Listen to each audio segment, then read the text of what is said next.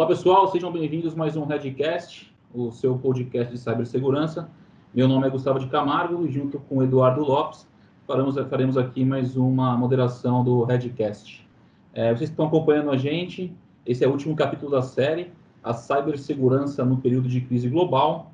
E o episódio de hoje, é, o, é, o assunto de hoje, né, o episódio, é o elo mais fraco, os funcionários. Então a gente vai falar, a gente falou bastante aí, hoje a gente vai falar já do tradicional conhecido aí já do elo mais fraco funcionário, tá? É, antes, pessoal, da gente entrar aqui, eu até apresentar essas duas feras que estão aqui com a gente hoje, é, queria só lembrar vocês, é, a gente executou esses últimos quatro episódios via aqui a solução Teams, é, a gente, enfim, todo mundo está aí trabalhando de casa, a gente não quis parar esses, esses, esse, o Redcast, né, parar os episódios, então conta a colaboração de vocês, às vezes se alguém cair, o link fica ruim, der uma, uma, a imagem ficar um pouco ruim, mas enfim, a ideia aqui era manter esse conteúdo é, é, no ar para todo mundo, tá, pessoal? Então, eu já quero agradecer a presença aqui do Igor, tá? O Igor é Senior Security Engineer na Pipefy. Bem-vindo, Igor, ao Redcast. Muito obrigado. E Rubem Pimenta, diretor de tecnologia do Centro Paula Souza. Pimenta, seja bem-vindo aí ao Redcast. Muito obrigado pelo convite. Show de bola. Du, quer puxar aí, meu amigo? Vamos lá, Gu, obrigado. Bom, antes de, de eu puxar aqui, é, Igor, muito obrigado pela presença. Pimenta, grande amigo já, de longa data. Igor, começando por você, me fala um pouquinho aí de onde você veio, por onde você já passou, para a gente conhecer um pouco mais. Tá, vamos lá. É, eu, meu nome é Igor Rincon, né, como já foi falado. Eu trabalho especificamente com segurança, na área de segurança em si. E eu tenho uma longa experiência com segurança aí, que já vai fazer quase 10 anos que eu, que eu, que eu trabalho com segurança, né? Eu, da, do, do, começo da minha carreira até alguns anos para cá, eu, eu, sempre trabalhei com consultoria, trabalhei com, em, em, fabricante, né? Então, eu sempre trabalhei fazendo pen test, trabalhei na área de segurança ofensiva, trabalhei, enfim, ajudando ali os clientes, quem estava na cadeira no dia a dia, a entender quais eram as melhores soluções ali para que ele conseguisse resolver um problema, né? Seja um problema técnico ou um problema em si de pessoas, né? Conscientização de pessoas em segurança da informação. E nos últimos, nos últimos três anos, se eu não me engano, no final de 2016 até mais ou menos 2019, eu trabalhei especificamente com conscientização de pessoas, né? Então eu fo foquei muito em como fazer pessoas entenderem sobre segurança da informação.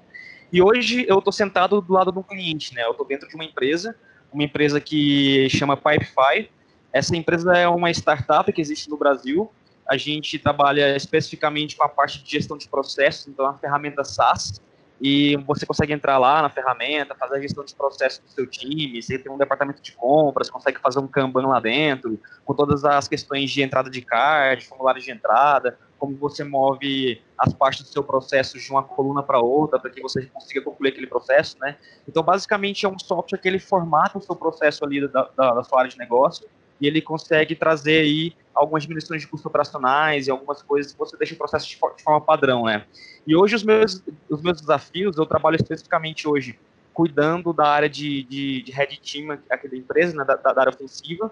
Então eu estou com com um time de, de segurança ofensiva aqui dentro. E dentro dos meus desafios hoje está em como ajudar as pessoas a entenderem mais sobre segurança da informação na perspectiva de um atacante, né? E, e a Pipefy recentemente ela recebeu um, um aporte na é, em Series B, né, na, na, série B, de 45 milhões de dólares. Então a gente está tá, tá, bem posicionado aí no mercado de startups do Brasil junto com, com grandes nomes aí. E virando o alvo também, né? É, Exatamente. Perfeito. Vai, vai ter bastante um assunto ponto, aí para.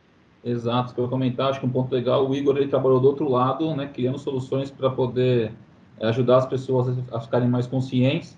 E agora está do outro lado da mesa, tendo que fazer com que a empresa que ele trabalha hoje, que as pessoas fiquem conscientes sobre a questão de cibersegurança. Vai ajudar, cara, veio, veio, agradeço aí a, a, a, a, a sua participação, que acho que vai ajudar bastante a gente nesse, nesse tema de hoje. Legal. Bonitinha. Fala um pouco também hoje onde você está, qual a quantidade de pessoas que você gerencia, acho que são poucas hoje, né? De usuários simultâneos é. e tudo mais. Então, boa noite, muito obrigado aí pelo convite da Red Belt de poder participar aí. Então, hoje é, eu estou é, como diretor de TIC no Centro Paula Souza. TIC antigamente se chamava Tecnologia da Informação e Comunicação, e hoje eu já fiz uma mudança, já pensando que hoje é transformação, informação e comunicação, né? É, o Centro Paulo Souza cuida basicamente é, de escolas técnicas, técnicas, que são as ETECs e as FATECs. É uma, é uma instituição governamental, Estado de São Paulo, então a gente, ao mesmo tempo em que é governo, é também educação.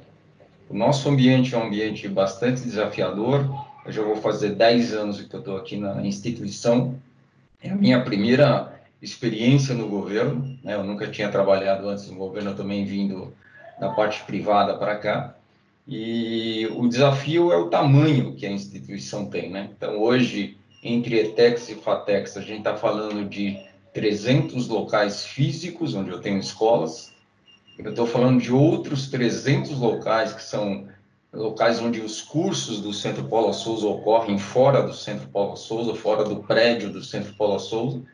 E eu estou falando de um público que hoje é basicamente quase 6 mil são funcionários administrativos, perto de 20 mil pessoas que são professores de ETEX e FATEX. Eu estou falando de um público de alunos que de ETEX e FATEX que somam hoje perto de 300, 350 mil alunos. Então, o desafio hoje, é, o desafio nesse momento foi, no último mês ou no último 40 dias, colocar perto desses 20 mil professores trabalhando, dos servidores administrativos trabalhando remoto, né? O cara nem tinha essa vivência antes, então a gente desenvolveu um ambiente é, no Azure, que a gente já tem há seis anos, com Windows Virtual Desktop, a gente tem perto de 450 máquinas rodando lá no Azure, e a parte de continuarmos com, a, com o ambiente educacional num novo formato, né? A tal da transformação digital, o Covid ajudou um monte, né? Porque isso não era uma visão institucional.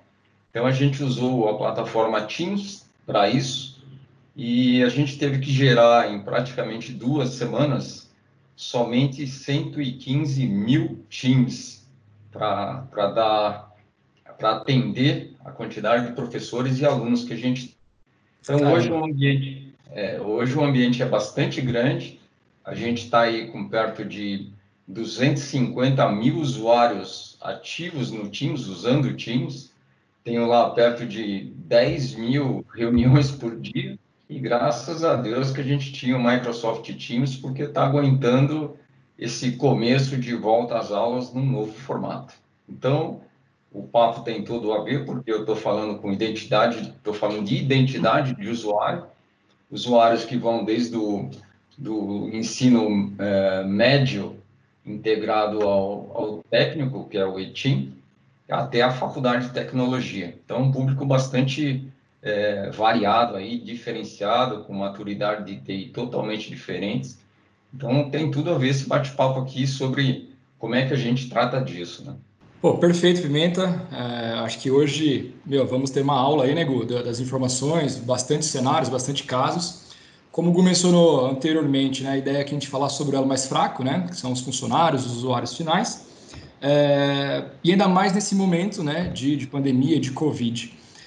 Eu faço até uma, um, se me permitirem, né, independente se é pandemia ou se fosse qualquer outro tipo de assunto muito relevante, é isto, né, que é, os hackers, os atacantes precisam, né? Desde fraudadores a ataques, é isso. É um assunto que está na moda, é um assunto que está pertinente para todos é, e é ele que vai ser utilizado. E aí tem um fator, né, que é extremamente interessante para todo mundo quando a gente fala de pandemia, fala de vírus, é um assunto que não é de é, conhecimento né, de todos. Na verdade, pouquíssima parte da população. Então, isso acaba também permitindo a curiosidade alheia das pessoas, né, de procurarem sobre esse assunto ou de receberem algum tipo de material e falar, opa, deixa eu aprender um pouco mais e, e abrir. Sair, sair clicando em tudo, né, literalmente. Exatamente. Então, assim, dando esse, essa mini entradinha no assunto, manda aí, Gu. Não, eu poderia comentar, é, que você vai puxar, mas Vou fazer um jabá aqui. Hoje a gente soltou um infográfico de phishing.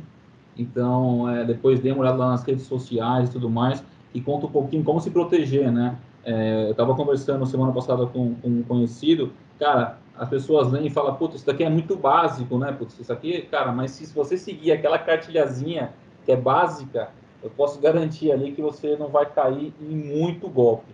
A gente viu diversos golpes aí, né, do, nesses últimos tempos. Exato. O Pimenta deve ter visto, o Igor também aí, é, com o número de usuários que o Pimenta tem lá, puta, deve ter phishing toda hora, todo segundo, na verdade, né, sendo clicado lá do lado deles. Mas, galera, siga aquela cartilinha aí. Depois a gente pode até falar aqui os três passos rapidamente no final para vocês terem uma ideia de que, às vezes, fazendo o básico do básico, você já está protegido. Mas vamos lá. É. Não, não, e aí é, já que a gente está falando desse assunto, né? Nós meio que afirmamos né, que o elo é, mais fraco dessa corrente aí de segurança são os usuários, né? Os funcionários, daí em diante. Igor, primeiro para você, depois Pimenta, quero que você complete para a gente. É, vocês consideram isso também? Vocês acreditam que realmente hoje o nosso maior ponto fraco na segurança são os usuários finais? Bom, vamos lá. É, eu tenho uma opinião sobre isso baseada no meu histórico, tá?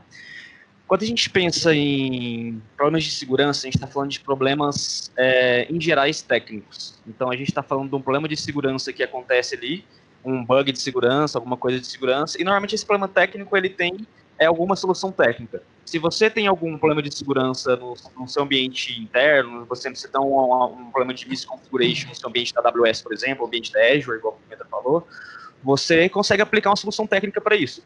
Então, o problema de resolver problemas técnicos, a, a, a questão de resolver, resolver, problemas técnicos é que é uma questão lógica. Você tem um problema, você aplica uma solução e está resolvido. Quando a gente vai para o lado, de lado de pessoas, o negócio fica um pouco mais complicado. Porque quando a pessoa ela recebe uma mensagem falando que o marido ou a mulher dela foi, o marido ou a esposa foi sequestrado, a gente não está ali tratando problemas técnicos, né? A gente está tratando, tratando, questões emocionais da pessoa, que ela, a pessoa ela pode ter algum gatilho que ela realmente queira ver aquela informação por algum motivo especificamente da cabeça dela, né?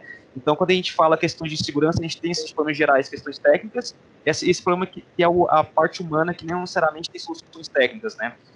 É, essa frase, ela realmente, ela, ela é uma verdade de algumas perspectivas, tá? É, o ser humano, ele é o elo mais fraco porque ele não tem, não existem soluções técnicas para esse problema que é o ser humano clicar em ameaças, ficar em ameaças.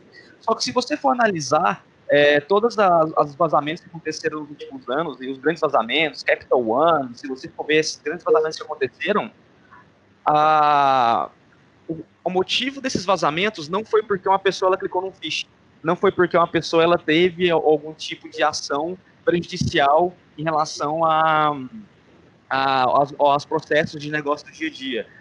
A maioria desses problemas que acontecem de grandes vazamentos ainda são problemas técnicos. Mas Nossa, se você for analisar, em alguns, em alguns momentos acontecem alguns, alguns problemas de segurança relacionados a pessoas. Mas a questão é, se a gente for é, voltando agora e, e, e, analisando o histórico, né? Se a gente for analisar histórico, todos os planos de segurança técnica que aconteceram em, em, em grandes vazamentos, seja porque tinha bucket S3 aberto, seja porque tinha credenciais de AWS vazando no GitHub, existiam soluções técnicas para ser aplicadas nisso. Agora, os problemas de segurança que aconteceram com pessoas, não existiam soluções técnicas para aplicar nisso. Aí a, a, a grande pergunta que fica é, como você faz para conscientizar uma pessoa que é, ela, a, a, aquela ação dela pode causar algum impacto para o negócio. Porque existem pessoas aí que elas se importam com o negócio, existem pessoas que não se importam com o negócio, existem pessoas que se importam com informações e pessoas que não se importam com informações. As variáveis de resolver problemas técnicos, elas são controláveis. Você aplica, aplica soluções na camada de aplicação, camada de estrutura, camada de, de endpoint, você consegue aplicar é, soluções nessas camadas técnicas. Agora, quais são as camadas humanas que você vai aplicar a solução, né? Então, acho que isso é um, é um, é um, um bom ponto para a gente debater daqui a pouco. Perfeito. Legal. E você, Pimenta, que você ah, Vou contar uma história que vem bem com, esse, com isso que o Igor falou. O Paulo Souza teve um problema de invasão né, por alunos, acho que é questão de uns quatro ou cinco anos atrás. Então, os alunos invadiram o prédio administrativo, né, o número de, de pessoas era quase o mesmo, e a gente... física, né, Pimenta? Invasão física, literalmente. É, eles invadiram e aí a gente não podia ficar no, no prédio naquele dia da invasão, a gente teve que sair, depois esse, esses invasores, vamos dizer, é, profissionais, proibiram a gente de voltar para o prédio, e a gente não tinha o que fazer. Tava o, o nosso pequeno data center estava lá, né? ninguém tinha chegado nele ainda. Quando foi na noite desse dia, é, a gente que estava monitorando se iria acontecer alguma coisa, começaram algumas máquinas a entrar no ar com usuário e senha lá de dentro, de pessoas que trabalhavam lá. Falei, mas se não tem ninguém lá dentro, como é que isso aconteceu? Né? Era simplesmente aquele post-it com usuário e senha é, é, colado no monitor da pessoa, os caras invadiram lá uma área e aí eles foram tentar invadir a instituição, pelo menos usar, né? Porque era de noite, não sei o que, que eles iam fazer, mas eles é, começaram a entrar. É, que nem o Igor falou, a gente tinha uma solução para bloqueio disso, né? Então o cara ligava a máquina, ela desligava, o cara deve ter pensado que era fantasma, né? Mas na realidade era uma solução técnica só que ela estava, ela, é, ela, essa solução ocorreu, a gente conseguiu impedir isso, mas o elo mais fraco era o usuário que tinha deixado o, o, o e-mail e senha dele no monitor pregado, e tinha monitor que tinha mais de um, né? parecia uma, um cocar de índio de tanta coisa colorida que tinha do lado, que eram os post-its, né? de vários usuários e várias senhas. É, então a gente teve esse problema que é o, é o básico do básico, né? Que nem diz o IVA. Agora, quando a gente está falando de um, de um volume como a gente tem, então, se você pensar só no phishing, que é o cara clicar em qualquer coisa, nós abrimos o ambiente do, do Teams na terça-feira, na quarta-feira da semana passada, que foi depois do, é, do feriado de 21 de abril. No mesmo dia, já tinha phishing chegando que era um cara dizendo que para para ele se logar, ele estava prestando um serviço de conferência de usuário e senha, era só clicar no link que o cara mandou no mesmo dia. Então, não precisou nem esperar muito tempo para isso acontecer. Então, é, que nem o Igor comentou, uh, o treinamento dessa, de uma massa desse tamanho e a possibilidade que a gente tem de um aluno emprestar emprestar mesmo o e-mail dele para o outro sem saber o que isso pode ocorrer, é realmente algo que preocupa muito, ainda mais nesses tempos em que a grande maioria está trabalhando em casa, né? É, o aluno está lá na casa dele, o nosso servidor administrativo está na casa dele e ele está usando uma ferramenta para acesso remoto que eu não tenho nem, eu nem sei o que tem na máquina que ele está usando para fazer esse acesso remoto. Então, phishing, ataque, isso tem ocorrido. É escola que ataca o nosso ambiente, né, porque ele nem sabia o que tinha lá dentro, mas aparece. Então, esse treinamento, essa conscientização, não é algo simples de fazer, né, exige realmente política e processo uh, no meio do caminho. Vocês conhecem bem lá o nosso ambiente aí pelos anos que vocês estão trabalhando com a gente, mas tem tudo a ver com esse, com os perigos de um novo momento que essa que foi essa transformação digital, né? O Pimenta, é, acho que um ponto que você colocou aí vai, vai, vai de um ponto que eu ia comentar aqui, né? Que não adianta a gente investir um caminhão de dinheiro em novas tecnologias, né? É, em soluções, enfim, é, é, que vocês vêm investindo bastante, se a gente não tem aí a questão da conscientização, né? O exemplo que você deu, a galera foi lá, invadiu, colocou o melhor file, fez a melhor configuração, mas na máquina da, da Maria do João tinha o post-it lá, ó, usuário e senha na, na, na cara do gol, né? É, e a gente vê isso muito, acontecendo bastante, né? Se não é o post-it na tela do computador, é embaixo do teclado. Isso, meu, isso é clássico. É, ou, ele mas... empresta, ou ele empresta o usuário dele para alguém entrar porque ele não sabe, né?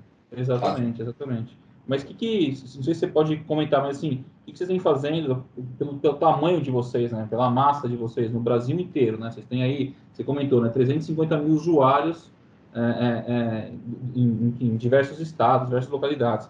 Tem alguma ação que vocês vêm fazendo, não só pela questão do momento de hoje, que foi o que o Eduardo comentou no começo, né? A questão agora é o Covid e tudo mais. Clique aqui e ganhe seu álcool em gel, clique aqui e saiba quantos morreram, clique aqui e saiba quem morreu no seu andar. Cara, tem de tudo que os caras possam imaginar para o cara lá e clicar, né? É, clique aqui e receba os seus 600 reais, enfim. É, mas a gente sabe que, putz, graças, se Deus quiser, né? E graças a Deus, daqui a alguns, algumas semanas, eu espero, ou meses, enfim, até o final do ano esse negócio esteja, esteja normalizado. Cara, com certeza vai vir alguma coisa que vai chamar a atenção de, de, de mais pessoas e que, cara, que esses caras vão estar atacando, esses caras são profissionais. Que não seja um negócio em massa desse tamanho, mas que seja específico lá para o Centro Paula Souza, ou enfim, para o cliente que for. O que, você, é, você falou de processo e tudo mais, mas o que, que vocês vêm fazendo, é, se você puder abrir para a gente aí, para poder tentar é, é, fazer, conscientizar essa galera, né? Que não é uma galera de tecnologia, né? Tem muito, tem muito professor, enfim, tem, tem é a galera que está ali acostumada a pegar lá o seu projetor, é, é, o giz, enfim, é, e, e, e, foi o que você comentou aqui fora do ar para a gente, a questão do Big Bang, né, o Covid trazendo tecnologia para essa galera usar. Você que tenta trazer tecnologia para essa galera usar um bom tempo, a gente sabe disso. Mas qual que estão fazendo em relação a isso? Ou que vocês já faziam também, para poder tentar conscientizar esse time? É, a parte, a parte do phishing é aquele velho, aquele velho teste de você mandar isso para saber quem é que está clicando ou não, né? Você fazer lá um, um uma, uma ação que permita mostrar para o cara que ele está fazendo isso aí, apesar dele jurar com o pé junto que não fez. Então, esse daí, para mim, é uma das melhores é, ações, né, quando se tem um ambiente físico, né? Você fala, olha, é, sempre com, com o apoio da superintendência, fazer o seguinte, olha, nós vamos soltar isso para essa massa aqui, e depois a gente vai mostrar o resultado. Né? E quando você coloca é, para quem você mandou junto e fala para olha, eu mandei isso daqui de propósito, vocês clicaram nisso daí. É lógico que o usuário vai falar para você, imagina, eu nunca cliquei nisso daí. Aí você mostra lá o usuário dele tendo clicado naquilo. A gente já teve não só fazendo o teste, como teve também problema de, de gente que, que tinha um, um problema na máquina pessoal dele na casa dele e ele teve uma invasão feita por lá que foi lá e detonou o OneDrive dele direto, é, inteiro. E aí ele falou, não, mas eu não imagino, eu nunca clico em nada. E a gente tinha o, o log dele dizendo que sim, você clicou. Então, as ações que a gente tem feito são é, bastante é, de acordo com o que o Igor falou. Então, a gente está implementando as soluções de identidade, né? É, as melhores práticas aí com, com MFA, né? E, implementando o AIP da Microsoft, né? Que é o Advanced é, Protection. Tem o ATP, que também está indo por lá. Tem, estou falando só de ferramentas, né? Tem o Sentinel, que vocês, inclusive, estão ajudando a gente com esse projeto lá, que é a parte do, do CIEM da Microsoft. Que a gente tem bastante solução técnica sendo implementada para melhor prevenir. Só que é, é, segurança é um processo, né? Você nunca vai estar 100% seguro, porque os caras são muito mais rápidos que você, né? Do que, do que a tecnologia. É, e uma, uma pergunta até para você, Igor. É, a gente está comentando sobre os usuários e tudo mais, você disse ali que é, por também gerenciar um time de Red Team, você entende então todas as possibilidades, né? Quando a gente fala de uma de um teste de invasão, identificar vulnerabilidades remotas, internas e quais as, as formas, né? É, falando assim um pouco mais então assim da, da visão técnica, né? Uh, conscientização entendemos que é super importante, isso daí já está na cabeça de todo mundo. Pimenta deu algumas entradas muito boas, né? Quando a gente fala do fator de identificação e daí em diante. Quais outras formas você enxerga, Igor, para auxiliar, né? Para reduzir o máximo essa exposição aos usuários finais e o que mais você acha que pode ser feito? Lembrando que, né, como você falou já do seu histórico, meu, essa parte de, de conscientização, phishing que você já trabalhou é, é demais. Tá, vamos lá. É... O que acontece, cara, é que às vezes a cultura da, da empresa ela precisa ajudar nisso, tá? É, quando a gente fala de conscientização, igual eu falei, a gente está tá falando muito do do trabalho humano da, da, parte de segurança, né? Então, quando você olhar especificamente para soluções técnicas, às vezes não, não, não vai ajudar 100% nesse problema. Vai, vai cobrir grandes partes, mas se um cara enviar um phishing, igual o Pimenta estava falando aí, o, o, usuário clica, né? Então, o que acontece? Ah, hoje, o meu desafio dentro da, da Pipefy é que a gente é uma empresa multinacional. A gente tem pessoas no Paquistão, pessoas no Egito, pessoas nos Estados Unidos, tem gente no mundo inteiro. Então, são culturas diferentes olhando para problemas diferentes. quando a gente fala, por exemplo, de um phishing do boleto bancário, é um phishing que só existia aqui no Brasil. Não existia, por exemplo, esse phishing nos Estados Unidos. Mas, mas existem ameaças no Paquistão, que lá existem ótimos hackers que estão é, hackers extremamente qualificados que estão lá, que só existem lá. Então são ameaças diferentes, né? Mas as pessoas em geral, elas possuem um comportamento padrão, tá? E eu vou tentar explicar aqui o, o que, que eu estou dizendo nesse sentido. Se você é, chegar para a pessoa e explicar o que, que é um phishing, ela vai falar para você, beleza, legal, entendi. Se você chega para a pessoa e explicar como que um phishing funciona, como que você pode se proteger, a pessoa ela vai achar legal. Ela fala, beleza, obrigado pela informação, entendi. Mas quando você trabalha com o porquê da pessoa, o porquê que ela tem que se proteger, aí o jogo ele, ele muda um pouco, porque você está mexendo com algo muito mais interno da, da pessoa, tá? Então, hoje, dentro da, da Pipefy e outras empresas que eu já passei, o, o meu grande objetivo é o, o primeiro impacto. Porque quando você impacta a pessoa, você explica para ela quais são os problemas de segurança que podem acontecer de uma forma impactante, você resolve o porquê que a pessoa quer aprender algo. Não adianta nada você querer ensinar algo para a pessoa se ela não quer aprender. Porque ela vai simplesmente ver um vídeo de dois minutos, fazer um treinamento de dois minutos, responder um quiz e ela não vai absorver nada. E aí, é claro, você vai conseguir metrificar isso com soluções de mercado, só que você não está realmente resolvendo o problema, você está só metrificando e, e tirando o número para compliance. Quando eu penso em segurança, eu não penso em simplesmente ter um número para compliance, eu penso em realmente tentar resolver um problema de, de segurança ali. Então, por exemplo, como, como que eu posso dizer isso de uma forma mais prática, né? Quando, por exemplo, eu vou tratar é, questões de cofre de senhas dentro da empresa hoje, que é uma, uma questão muito importante, né, tratar a gestão de senha, cofre de senhas, como criação de senhas seguras, essas coisas, eu, é, como eu já tenho um background um, um ofensivo, eu não chego para a pessoa falando, olha, você tem que criar, de acordo com a política de segurança, você tem que criar a senha, sei lá, com 20 caracteres, letra maiúscula, letra minúscula. Eu não chego assim para a pessoa. Eu chego para a pessoa mostrando um liquid source, mostrando um hash, mostrando as senhas, as, as senhas vazadas, como elas acontecem. Eu explico desde quando uma, uma, uma capital anda da vida é invadida, as senhas são vazadas, e essas senhas chegam na internet, como o atacante pega, e eu mostro isso na prática. Acesso lá um sitezinho que tem base de dados senha vazada, mostro para ela, e dessa forma é, eu consigo mostrar para a pessoa o porquê que ela tem que criar uma senha segura, o porquê que ela tem que usar um cofre de senhas. Porque a primeira reação da pessoa quando ela vê uma senha dela vazada, ela fala, uau, o que está acontecendo Opa, aqui? Isso, é, isso, é verdadeiro, isso acontece de fato, né? É. Sim, exatamente, porque quando, quando eu falando assim, é, ah não, você tem que ficar criando uma senha de 20 caracteres, a pessoa não sabe por quê. Por que, que você está ensinando isso para ela? Por que, que eu tenho que criar uma senha de 20 caracteres? Para a pessoa, ela vai ter um, um, custo maior, porque ela vai ter que ficar lembrando dessa senha. Você vai falar para ela que ela vai ter que criar uma senha diferente para cada site. Ela, não vai, ela vai esquecer a senha, vai anotar no papel e pregar no post-it.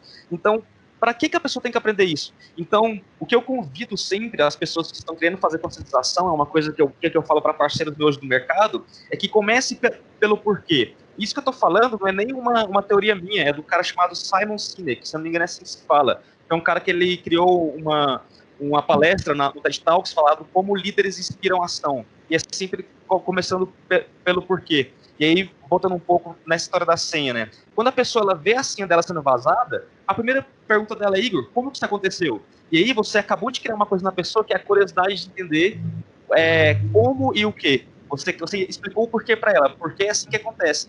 E agora você vai explicar o como e o que. Então você vai explicar para ela o que, é aquilo, o que, é uma senha vazada e como que acontece. E naturalmente a pessoa vai querer saber como se proteger. E aí que você vem com o material educacional. Fala, ó, existe um cofre de senha, LastPass, One Password, existe um negócio chamado dupla de autenticação, e a pessoa começa a criar interesse naquele assunto. Porque ela não quer ser invadida. E ela, e ela, não quer que as informações dela sejam, sejam vazadas na internet como que a senha foi parar ali. Então é mais ou menos por aí que eu enxergo assim, para resolver de forma mais estrutural essas questões de conscientização humana, tá? Acho que um, um ponto, um ponto legal, é, casa com um pouco do ponto que você comentou, que enfim, foi bem, bem legal a explicação, ajuda bastante para quem está ouvindo a gente. É, a gente vê muito, né, cara, assim, é, é, a gente não tem dúvida que as empresas, elas se preocupam muito mais com a segurança digital do que, do que as pessoas, né, do que o usuário final. A gente pode dar vários exemplos aí, né? Eu, eu enfim, é, já tomei muito puxão de orelha do Du em questões de conectar coisinhas. Ah, pô, tem um aplicativo tal, é, vai lá e conecta com o Facebook. Tipo, a gente vai lá, cara, NextNet, vamos embora, vamos, vamos usar o negócio. A gente quer usar rápido o negócio, né? É, mas você acha que fazer essa, esse, essa brincadeira, então, por exemplo, é, trazendo para o usuário final. Pô, Gustavo, é o seguinte, cara, você não está preocupado aqui com essa informação? Vamos fazer uma brincadeira então aqui. Se vazar o seu usuário e senha do seu LinkedIn, do seu Facebook, do seu Twitter, enfim, qual que é o impacto? Acho que a pessoa entende melhor ali qual que é o impacto que aquilo pode trazer, porque no momento, assim, se alguém for lá começar a postar um monte de coisa como se fosse eu, cara, é, o impacto disso para a pessoa, a imagem da pessoa, enfim, dependendo do que é postado, é bem complicado. É, você acha que fazer essa brincadeira é algo que é interessante? Então, é... como que eu penso, tá? É, é, é aquela é, antiga frase, né? Não deu peixe, ensina a pessoa a pescar, né? Eu não, eu, quando, quando eu estou explicando para a pessoa sobre, sobre a segurança de informação, e isso eu tento fazer para a empresa inteira hoje, né? É, é, eu não é, tento falar para a pessoa quais são os riscos. Eu não chego assim, cara, se isso assim é vazar, qual é o risco? Eu tento explicar para a pessoa de uma forma que ela mesma comece a pensar quais são os riscos dela, os riscos dela no, no dia a dia. Então, quando a pessoa começa a entender que atacante realmente existe e que não é aquele cara ali no porão, uma pista debaixo da porta, mexendo no computador com um terminal em verde, os caras que atacantes realmente existem, existem máfias, existem grupos que realmente querem atacar empresas para roubar informação para vender na deep web, fazer chantagem, enfim. Quando as pessoas começam a entender isso de uma forma mais prática, de uma forma mais prática, naturalmente você percebe que ela começa a criar cenários de ameaça. É, hoje, hoje, por exemplo, na, na Wi-Fi, é claro que eu não tenho o, o, o, ambiente não é tão grande igual do Pimenta, né? Eu imagino que seja um desafio gigantesco dele, porque ele está mexendo com pessoas é, de diversas culturas diferentes, diversas visões diferentes, né? É, hoje eu, eu, eu, tenho isso na Wi-Fi, só que de uma forma diferente, mas é, se, se, se, você for analisar, é, existe aí dentro da, da do, Cara, esqueci o que eu tava falando, perdão aí. Não, que isso, que isso, que isso.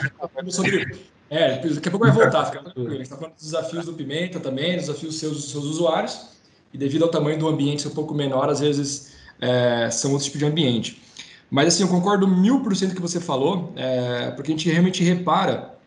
Exemplo, nós já fizemos alguns trabalhos né, de conscientização em, em algumas empresas, e eles sempre, alguns clientes falam assim: ah, mas pô, eu gostaria só que vocês viessem aqui fazem um workshop, depois vocês fazem um plano de comunicação, passa para o meu marketing, meu marketing é adequa. A gente, a primeira resposta nossa é falar assim, olha, desta forma nós não fazemos, né? Ah, mas por que, como não? Eu estou querendo contratar dessa forma. Falo, nossa forma é, nós fazemos antes uma campanha, sim, de teste de phishing. É, a partir daí, com base nesses dados, a gente faz todo esse trabalho. Pô, mas por quê? Simples. Quando você faz uma apresentação também do cliente pro, pro usuário final, mostrando até que isso é capaz de acontecer, a primeira reação deles é tipo assim, pô, legal, entendi, mas comigo não vai acontecer, eu não vou cair numa dessa. Por isso que sua tática de mostrar o impacto primeiro, mostrar que é possível, é, sente aquele, né, aquele negócio legal. Então, se você faz um trabalho prévio, o negócio vem. Eu lembrei o ponto que eu queria dizer aqui. É, é o seguinte, então, quando, quando você coloca para a pessoa, para ela conseguir pensar nas formas de ameaças que podem ser, ser, causadas, você percebe que a própria pessoa ela vira um sensor de segurança. É, hoje, por exemplo, é comum dentro da, da Wi-Fi, cara, a gente, a gente usa Slack, né? A gente usa Teams lá, lá dentro. A gente uhum. tem um canal lá chamado Security Team, onde a empresa inteira fica e diariamente eu envio coisas de segurança, envio forma das pessoas consultarem se a senha delas foram vazadas, ameaças que estão acontecendo por aí. E, e é comum as próprias pessoas elas falaram, Igor, cara, eu vi isso aqui acontecer em tal canal que alguém falou, será que isso não pode representar uma ameaça para o negócio? Então, quando você chega a ter esses sensores de pessoas preocupadas com segurança, o negócio começa a ficar interessante. Porque o time de segurança não é mais o que demanda, ele é o, o, o time que é demandado agora. Porque as pessoas estão me cobrando para eu analisar coisas que elas acham que é um problema, para eu realmente confirmar se aquilo é um problema ou não.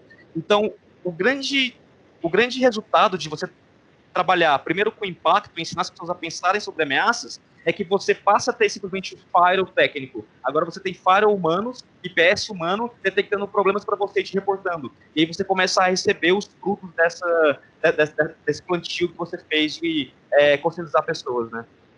É, no nosso, no nosso, nosso ambiente lá, ainda, a gente ainda tem um, digamos, um complicômetro maior para isso aí, para problema de vazamento de informação, é que todo servidor público, né, pessoa que é contratada para o governo, ele é responsável pessoal por algum problema que um e-mail dele possa causar, né? Então, se ele pegar, vamos imaginar lá, um documento qualquer que tem o CPF da empresa inteira e saiu pelo e-mail dele. Ele vai falar, mas eu nunca dei meu e-mail para ninguém, mas olha, tá aqui a auditoria dizendo que mandou assim, ah, um dia eu emprestei para não sei o quê, pronto. Então, ele, eles também têm uma certa, um certo receio com esse vazamento, é, ou com a possibilidade de um vazamento, é porque o servidor público ainda é responsável é, com seus bens pessoais se acontecer algum dano para alguma, em algum ambiente que ele esteja usando aquilo lá é, sem a devida autenticação, né? MFA é uma coisa, uma coisa se você for olhar, até um pouco chato, né? Se você, dependendo como você implementá-lo, você vai acessar o seu Office, ele pede. Você vai acessar o seu Teams, ele pede. Aquilo também não é tão tão amigável, né? Tão bonito. Assim. O cara às vezes reclama para você que, meu, mas tá pedindo toda hora, não tem como diminuir a quantidade de vezes que ele está me pedindo isso? Eu falei, até tem. O risco é seu. Você quer, quer assinar aqui que você não quer usar o MFA? Se acontecer isso, seu nome ou você vai ter uma série, um, um problema grave. Então, isso faz parte da conscientização, como o Igor falou. É, a gente usava a ferramenta da Red Belt, lembra que ficava lá na Deep Web é, trazendo o e-mail vazado lá? Eu ia no cara e falava: seu e-mail está aqui, você está entendendo onde ele está? aqui porque você fez alguma coisa aí que não. Mas está lá, está aqui, usuário e senha. Mas não está, mudou a senha. Eu falei: então, você teve até sorte dele pegar um usuário e senha antigo. Mas se ele, se ele, como eles testam isso, ele vai pegar uma hora usuário e senha sua se você não tiver conscientização do que isso pode causar. Acho que a, a LGPD também é algo que tem ajudado muito a gente falar é, sobre, sobre o, o que pode acontecer caso ele não, não esteja, entre aspas, compliance com o que a gente está pedindo para ele fazer, né? Que ele não esteja de acordo e fazendo o que a gente pede. Um ponto, um ponto que eu acho legal comentar, é, é, esse ponto que você colocou é, é interessante, Pimenta Igor, enfim, contribuiu bastante. Um ponto que eu queria levantar aqui, até para entender, eu acho que, que o Igor deve ter, assim como acho que o Pimenta também tem, mas a gente vê, a gente vê, se ouve muito falar e às vezes vê poucas, as empresas ou até tem, mas a questão da divulgação disso, o usuário final não conhece. Que é um plano, um plano não, né? Que é um, um de o nome aqui, é, é, um plano de segurança, não um plano de segurança, como que é, de uma cartilha, que uma pessoa assina, entra na empresa e fala pra, o que ela tem que seguir. Política de segurança, né? né? política de segurança da empresa. Exatamente, isso, política de segurança. Então, assim, a gente pega o Pimenta lá com 350 mil usuários, cara, imagina o que, que não entra e o que não sai de usuário no dia a dia, e o cara tem que saber com que tem que mexer. É, e no Igor é a mesma coisa, né? Pô, cara, tem uma política de segurança que, putz, você tem alguma coisa que pode ser específica de um país específico, né? Vocês estão globalmente distribuídos, vocês entendem que isso, eu não acho que isso resolva, tá? Sempre dos problemas. É, mas você acha que isso ajuda a, a disseminar também um pouquinho, é, não vou falar da cultura, né? Mas está ligado muito à cultura também da empresa, né? Enfim, o que você pode fazer, o que você não pode fazer, como você deve fazer. Vocês acham que essa questão da política, ela está bem, é, é, bem escrita, e não só no tecnês, né? Para que ah, consiga fazer os deparos que o Igor comentou ali. Porque se, cara, se eu entro lá, eu sou do, do setor administrativo, eu olho lá um negócio que só fala tecnês, eu vou ler aquilo e falar, ah, cara, eu vou assinar, mas, puta, eu nem sei o que está falando aqui, na verdade. Vocês acham que isso ajuda no dia a dia as empresas? Bom, é... políticas em si de, de, segurança, elas, elas visam cobrir grande parte de erros que podem acontecer, né? Só que, como a gente sabe, as coisas estão escritas no papel na mesma coisa que acontece no dia a dia, né? Exato. Então, assim, é, quando a gente criou a nossa política de segurança da, da, da Pipefy, um tempo atrás, e, inclusive foi o, o, líder que eu tenho hoje, que é o, que é o Miguel, que ele criou esse, essa política de segurança, ele criou uma política de segurança assim, você pode procurar o estado da arte de política de segurança que existe no mundo hoje, a nossa possivelmente é, é bem parecida. Ele, ele, ele, é um cara que veio de uma, de uma, uma empresa do, do, do, ramo financeiro, então ele, ele teve que, já teve, já esse background de como fazer políticas do modo certo, né? E hoje a gente tem um, um cenário diferente, que é o seguinte, como a gente fecha contratos com grandes enterprises, as próprias enterprises, elas requerem, uh, elas pedem para a gente nossa política de segurança para que a gente entregue para eles, mostrando o que a gente faz no dia a dia, né? Só que o, é, o, que, o, o que acontece é que essas políticas de segurança, elas estão no papel, né? É, trazer essa estratégia do papel para o dia a dia, que é o grande desafio. É, algumas ações que a gente tem que, que dar um enforcement aí para as pessoas quando elas, elas entram na empresa, né, para elas conhecerem a, a, um pouco da, da, do que a gente faz na área de segurança. A Pipefy ela tem um onboard, então um onboard bem interessante, que é um onboard de todos os funcionários. Quando você entra na empresa, se não me engano, você fica de 3 a 5 dias só entendendo sobre o negócio da empresa. E existe uma manhã, existe uma manhã ali, uma parte da manhã de um dia, as pessoas elas recebem um onboard de segurança, né? Um onboard especificamente de segurança de informação. E nesse onboard é a nossa primeira oportunidade para a gente fazer esse trabalho de impacto, para a gente mostrar como os vazam, para a gente mostrar como o spoof de ligação funciona, como que atacantes podem fazer, para a gente mostrar exemplos de que a gente detecta, para a gente abrir a, a, nossa porta de comunicação ali com o, o time de segurança, para as pessoas comunicarem com a gente, né? E o que acontece é, a gente tem uma cultura especificamente da Pipefy, que é uma coisa que eu gosto muito na empresa, assim, que a gente não tem esse negócio de é, você não pode errar. A gente, a gente acredita que erro faz parte, faz parte do ser humano e a gente acredita que erros eles vão acontecer.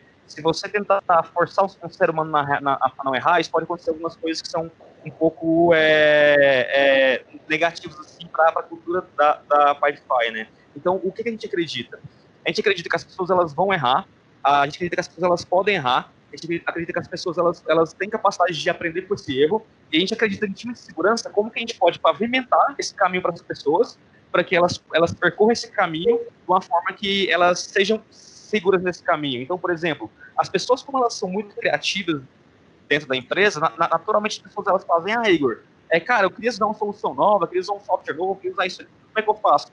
Então a gente sempre tenta fazer esse, esse discurso com as pessoas do tipo, cara, você pode usar o que você quiser, desde que você fale com a gente aqui, só para gente ajudar você a pavimentar o, o caminho da melhor forma, para que você fique, fique seguro, para ter, ter sua segurança pessoal e a segurança do, do, do, negócio. Então a gente estabelece controles de identidade, igual o Pimenta estava falando, e controle de outras coisas, log de tudo, enfim, para que a gente consiga ajudar o usuário a ser livre, para que ele consiga cometer os erros dele, mas que esse erro não, não impacte o negócio. Então, existem algumas formas mais práticas, depois que eu posso trazer para a gente discutir aqui de como a gente faz isso, mas a gente segue essa política de pavimentar o caminho para o usuário andar, e não bloquear o caminho para ele não entrar. Então, mais ou menos o que a gente pensa. É, errando para aprender. Basicamente isso, vai. É isso. Eu, eu acho que um, um, ponto legal, até para a gente, estamos chegando aí perto dos 40 minutos, pessoal, eu queria trazer aqui um, um desafio, né? É, a gente sempre, a gente falou muito aqui de phishing, muita tecnologia para poder ajudar o usuário, bloquear o usuário. O Igor falou bastante de, de questões de, putz, meu, vamos deixar o usuário errar, vamos capacitar o usuário com bastante informação de como isso acontece, ele conseguir fazer um depara e começar a, a cruzar isso, e que isso pode trazer de malefícios para a empresa, né? E vira um aliado de segurança, né? E não, na verdade, não um cara que, ah, não gosta de segurança, segurança só barra as coisas, enfim. É, um negócio que a gente não conversou aqui, acho que o, enfim, o Du conhece bastante isso, o Igor também, enfim, todo mundo aqui conhece, mas a questão da engenharia social, né? É, é impressionante como é, como é um negocinho besta, é, mas eu desafio quem está ouvindo a gente, cara, pode você mesmo, ou pedir para alguém aí, um conhecido, ligar lá na sua empresa e com algumas perguntinhas bestas, ou tentando colocar alguma pressão de algum cargo que você queira falar, ou alguma coisa que você tem que entregar, ou algum contrato que está faltando para assinar, principalmente contrato. Usa a ideia do contrato. Cara, tô com um contrato aqui, eu preciso chegar no Eduardo, cara. Preciso falar com o Eduardo. Não, puta, não, cara, você precisa falar o telefone do Eduardo. Cara, o contrato está aqui, o Eduardo mandou o contrato, eu vou perder aqui, não vai assinar, a Red Belt vai perder o contrato. Cara, me passa o telefone e o e-mail do Eduardo. Cara, a pessoa vai passar. A pessoa, Na hora. Pegam ali no momento. eles te pegam no momento, assim, desafio que eu faço para a galera que tá ouvindo a gente aí é, cara, faz esse teste. Pede para alguém ligar na sua empresa, inventar uma historinha ali com uma pressãozinha. Eu dei essa ideia de contrato, que a gente está no momento, né? Qualquer cliente que recebe hoje uma ligação e fala que está para assinar o contrato, cara, você para tudo que você está fazendo e fala, opa, contrato, calma aí. Então, assim, é um negócio besta, é. que é a engenharia social, né, Du? É um negócio, cara, a gente já passou por várias dessas, a gente executa muito disso quando a gente faz os pentests lá, né? É, é, tem teste interno e tudo mais. E, cara, eu não posso dar exemplos aqui, mas enfim, tem uns que você dá risada depois, você fala, cara, não acredito que a pessoa caiu nessa. Mas é, é às vezes é pelo papo, cara. Pelo, tem muita gente boa de lábia, né? A gente cai aí direto, vê que gente perdendo dinheiro com cartão de crédito, gastando senha. Enfim, esse é um ponto que eu queria puxar para a gente conseguir finalizar, galera. Senão o papo aqui vai até amanhã de manhã. Exato. Mas um exemplo é um, de... é, um, é um ponto legal um exemplo de engenharia social né, que muita gente recebeu é, ultimamente. Basicamente, houveram, né, como vocês todos sabem, vazamentos aí de credenciais de diversos lugares diferentes, diversos. Uhum. Uh, e essas bases, elas já estão velhas, elas já estão né, divulgadas, ou até bases novas, as pessoas com algum tipo de acesso mais privilegiado conseguem ter. Mas o que, que acontece bastante, tá, que eu estou vendo de novo? Uh, seja um hacker, um grupo, ou até um cara que não é muito um hacker, né, ele é mais esse cara da parte de fraude, ele simplesmente pega os usuários e senhas né, que foram vazadas, manda um e-mail para você. Então chega lá o Pimenta e recebe um e-mail, né? Às vezes em inglês, às vezes não em inglês. Diz, olha, Pimenta, é, só para te avisar, eu tenho acesso às suas credenciais e te informa a senha. Às vezes é uma senha que você já usou, meu, lá em 2008 no LinkedIn, entendeu? Uma coisa assim muito antiga. É, clássico.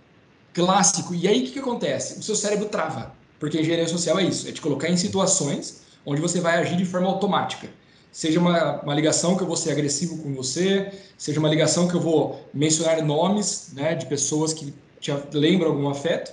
E a hora que você vê aquela senha de 2008, você bate e fala assim: hum, cara, essa senha é minha, eu não uso mais ela, mas será que eu não uso mesmo? E aí você já começa já a pensar em 10 mil coisas. Então essas pessoas desesperam na hora, e muitas vezes é o cara pedindo uma transferência, um Bitcoin, alguma coisa, para assim: olha, os seus dados eh, eu não vou divulgar.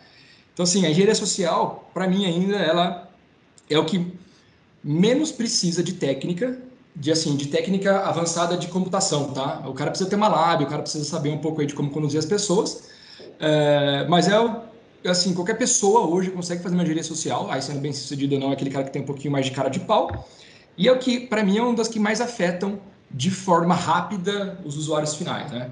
Imagino que todos vocês já sofreram sobre isso, então, assim, para a gente não estender muito tempo, como o Gu falou, meu, se vocês puderem contar algum exemplozinho, seja pessoal ou não, é, é legal para mostrar para todo mundo que não, não é só eles que recebem e daí em diante. A gente é ser humano é. também, né? Eu vou deixar, eu não vou contar o meu, Tadu, mas a galera vai contar aí o deles. É, lá, lá, no, lá no Paulo Souza ocorreu um, carro, um caso desse, que era uma senhora é, é, com filha, né? A filha, da, a filha era casada, ela tinha um neto também na idade de 18 anos. É, e o usuário dela, quer dizer, o cara ligou fazendo uma ameaça que o, o neto estava, é, por telefone mesmo, que o neto estava é, sequestrado e tal, não sei o que, que ela precisava fazer uma renovação da, cela, da, da senha dela no Banco do Brasil, que é onde a gente recebe. E ela deu a senha e o cara roubou, acho que uns 5, 6 mil reais da conta dela, com o usuário e senha, era aquele velho golpe do, do celular, né, que o cara sequestrou sua família e ele interrompe a sua ligação no, no celular da pessoa, que ele roubou também, e você fica é, muito assustado, hoje em dia praticamente dá para fazer tudo. É, então, esse problema de, de criar essa engenharia social ou é, o, la, o lado hoje dos, entre aspas, bandidos ou dos hackers, né? Eles são muito avançados em termos de tecnologia, de como chegar na informação, seja ela tecnicamente ou não. Então já chegou a acontecer isso lá e quando a gente foi falar com a pessoa, né? Porque aí virou aquele aquela rádio peão dentro da empresa, não, porque roubaram, que roubaram, pegaram a senha. Quando a gente foi descobrir, era um uma situação muito parecida com, com telefonia, né, que os caras eh, fazem isso de dentro da cadeia, mas era pedindo para ela para ela fornecer usuário sem e ela deu. E era do Banco do Brasil. Do Banco do Brasil, ela perdeu dinheiro. Não sei se o Igor tem alguma dessas aí. Ah, cara, isso aí eu tenho um monte. Isso aí, é, gente, gente que trabalha com segurança tem muito, cara. Mas eu acho que a mais grave, assim, contando para vocês, assim, não foi nem relacionado a ficha, foi relacionado a vazamento de senha, assim. É, uma pessoa, né, que, que eu conheci, ela, ela, ela tava no Facebook ali e ela, e ela tinha um e-mail dela que ela usava para fazer cadastro em contas de Facebook, essas coisas assim, que ela não divulgava esse e-mail, era e-mail que ela tinha mais para fazer cadastro de contas ali. Ela tinha um Gmail um Hotmail, ela usava ali o, o Gmail dela para fazer coisas de profissionais e o Hotmail para cadastrar as contas, né? Que era um Hotmail bem antigo dela assim. E essa pessoa, ela, ela tinha uma, um segmento filosófico bem específico de vida, que não, que não é muito comum aqui no Brasil.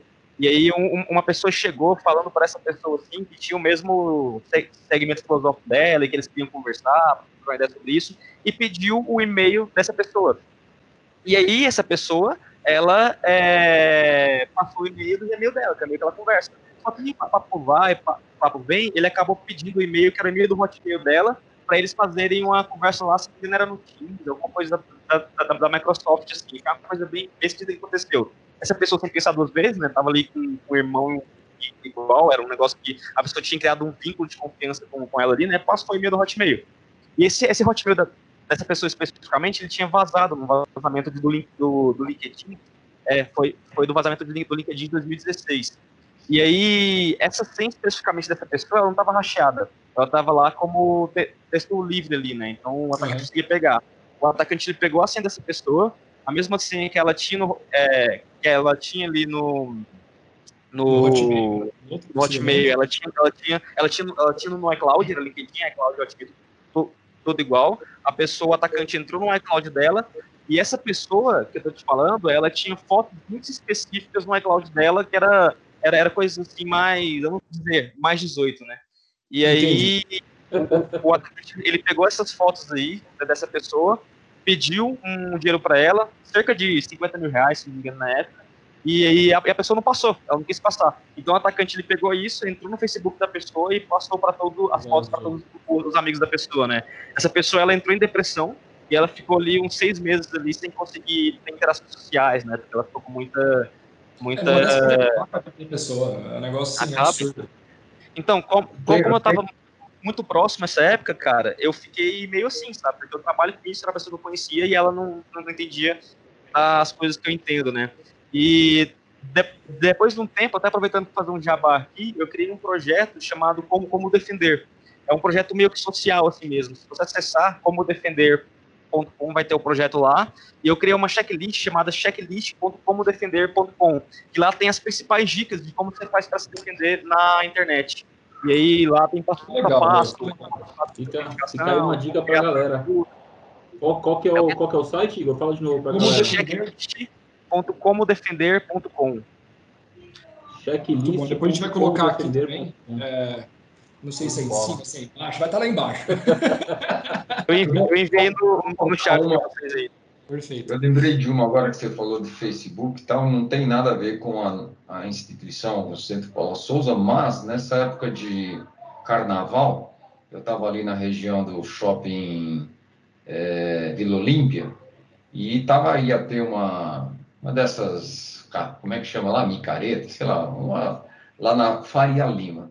Eu estava indo para o shopping a pé com a minha esposa e tinha um cara tirando fotografia das pessoas que estavam fantasiadas para ir para esse, lá para a bagunça lá. E eu, eu assisti o cara oferecendo tirar a foto de duas meninas, ele tirou as fotos e ele pediu para a menina, ela falou, mas eu não consigo te pagar agora. Ela falou, não, você só me dá o seu telefone que eu mando via WhatsApp para você. E a menina deu na minha frente. Então, quer dizer, ah, é... muito inocente com, com é. isso, com o que pode acontecer num negócio desse. É o que eu brinco. Você não sai pela rua e o cara é, chega para você e fala, você quer ser meu amigo? Na rua? Você não vai ser. Mas no, no na, na, na, parte de TI, o cara faz é isso, ele pede para ser seu amigo, você, não, você nem checa o que, que é, nem sabe, mas você diz lá, aceito. Pronto, está feito, tá feito o problema. É isso aí, galera. Pessoal, vou, vou, vou, agradecer aí a presença. Não sei se quer fechar alguma coisa para eu poder fechar aqui. Chegamos aí no. Estouramos tempo aí já. Estouramos tempo. Enfim, é, queria agradecer é, a presença do Igor, queria agradecer a presença do Pimenta, pessoal. É, a gente finaliza aqui o, o, episódio do Redcast, tá? Sobre o elo mais fraco, os funcionários. É, Pimenta, não sei se Igor quer deixar aí um agradecimento, alguma coisa final para a gente poder finalizar. É, bom, eu queria agradecer o convite de vocês aí, é sempre uma, uma honra é, participar de, de, projetos assim, né, que tem o intuito de levar conhecimento para pra, as pessoas. Então, eu gostaria de agradecer vocês pelo convite e sempre que precisar é só chamar. Show de bola. Eu que agradeço a presença aí, Igor. Pimenta. Queria agradecer aí novamente o convite de vocês, são parceiros de longa data, já amigos da gente, né, já ajudaram a gente em muitas situações lá, e me coloco à disposição para discutir esse assunto que é, que é bastante aderente ao momento e vai ser daqui para frente, vai ser maior ainda a necessidade de segurança, principalmente com quem não é da área ou com quem não tem essa maturidade. Parabéns pela bola. Obrigado, gente. Obrigado muito tempo de vocês. Foi um papo muito legal. Gostei bastante. Até que a gente estourou o tempo, a gente nem percebeu. Bem, bem, bem Exatamente. Legal. Show de bola, pessoal. Então a gente termina a série aí, tá? Segurança no período de crise global. É, agradeço a presença de vocês mais uma vez. É, vocês que nos seguem aí, por favor, deixem seus comentários lá. Siga-nos no Deezer, Spotify, Apple Connect, SoundCloud. Contamos com, com, com, com, todos vocês lá assistindo os nossos, os nossos podcasts e mandando informações para a gente, tá, pessoal? Então tem lá o e-mail market.redbelt.com.br para vocês poderem dar feedbacks aí, enfim, e assuntos mais que vocês queiram que a gente traga aqui para vocês. Então, mais uma vez, obrigado, pessoal, pela, pela presença e vamos para cima. Edcast.